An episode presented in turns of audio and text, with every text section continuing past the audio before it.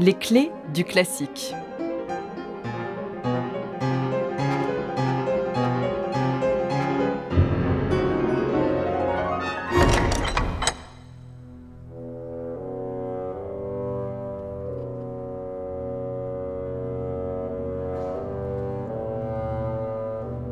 Piotr Ilyich Tchaïkovski est l'auteur de six symphonies composées entre 1866 et 1893 à l'apogée du romantisme. C'est aussi l'époque des symphonies de Brahms, de Bruckner ou encore de Dvorak. En Russie, Tchaïkovski est l'un des principaux compositeurs à s'essayer au genre. Son don pour la mélodie est indiscutable. Son œuvre déborde de lyrisme et de poésie.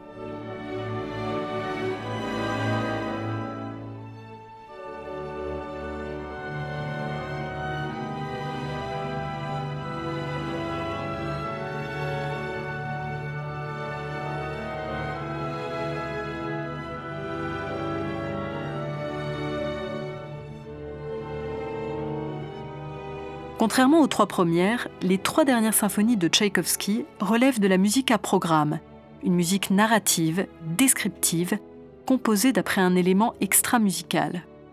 La quatrième symphonie de Tchaïkovski introduit le thème du fatum, une force fatale qui empêche l'aboutissement de l'élan vers le bonheur. Thème qui entra aussi la cinquième symphonie.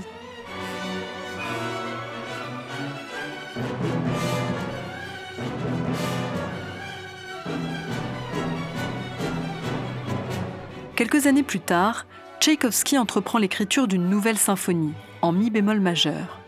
Mais il en est mécontent. En février 1893, il écrit au compositeur Mikhail Hippolytov Ivanov J'avais une symphonie prête, mais j'en ai été déçu et l'ai déchirée.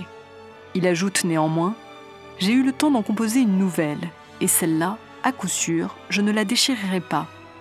Cette symphonie, c'est la pathétique.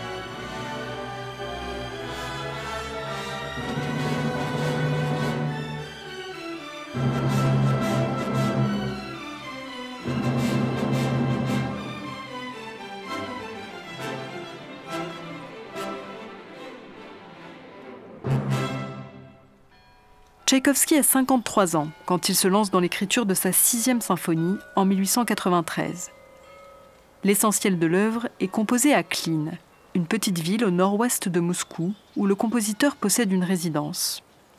Si la sixième symphonie a bien un programme, le compositeur le garde secret. Qu'on le devine, dit-il mystérieusement. Ce qui est sûr, c'est qu'elle est probablement la plus personnelle des six symphonies. Tchaïkovski précise ce programme est profondément empreint de sentiments subjectifs, et maintes fois, au cours de mes pérégrinations, en la composant mentalement, j'ai beaucoup pleuré.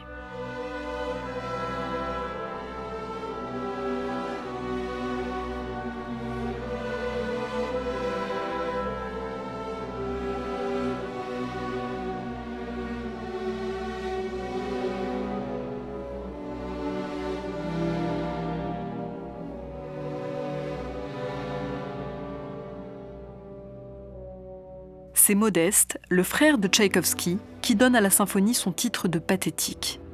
Douloureuse, tourmentée, elle est une sorte de chant du cygne, de requiem.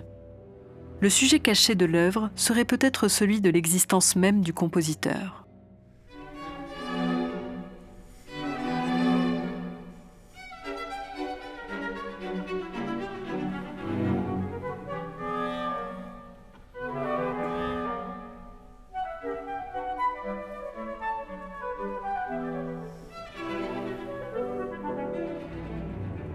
Chose remarquable, très rare dans l'écriture d'une symphonie, l'œuvre s'ouvre et surtout se clôt par un mouvement lent, ici en si mineur.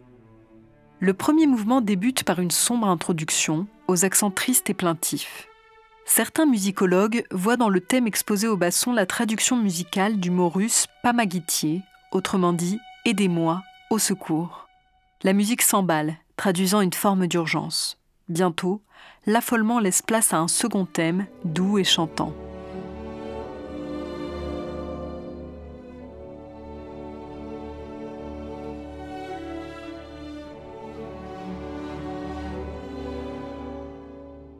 Le deuxième mouvement, noté Allegro con grazia, est probablement le plus célèbre de la symphonie. Il s'agit d'une valse gracieuse à cinq temps, une mesure courante dans la musique populaire russe. Mais même dans ce mouvement, aux couleurs chatoyantes, la souffrance est bien présente. Une citation du Calice Marie, chanson estonienne, ramène le compositeur à ses angoisses.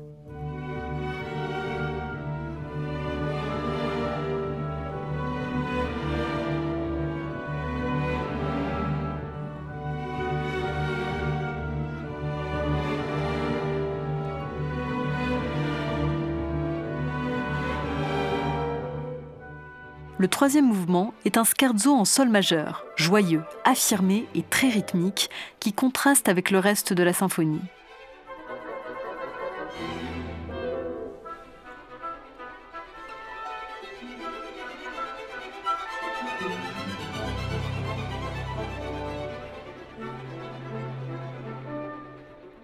Le quatrième mouvement ne sera pas un bruyant allegro, mais un long adagio. Ces mots de Tchaïkovski témoignent de son entorse à la tradition. Précédemment, le compositeur nous avait habitués à des finales rapides et dynamiques. Ici, c'est tout l'inverse, d'autant plus que l'adagio est noté lamentoso. Il traduit la grande souffrance d'un homme désespéré. C'est un mouvement recueilli, doux et triste qui s'ouvre et se referme par une lamentation.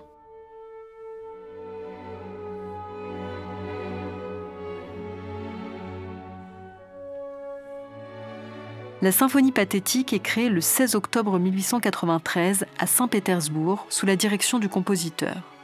Tchaïkovski meurt seulement trois semaines plus tard, le 6 novembre, sans doute du choléra. Certains pensent qu'il se serait plutôt suicidé pour échapper à un scandale lié à son homosexualité. Peu après sa mort, la pathétique, dédiée à son neveu Vladimir Davidov, est exécutée une deuxième fois sous la baguette d'Edouard Napravnik. C'est un triomphe.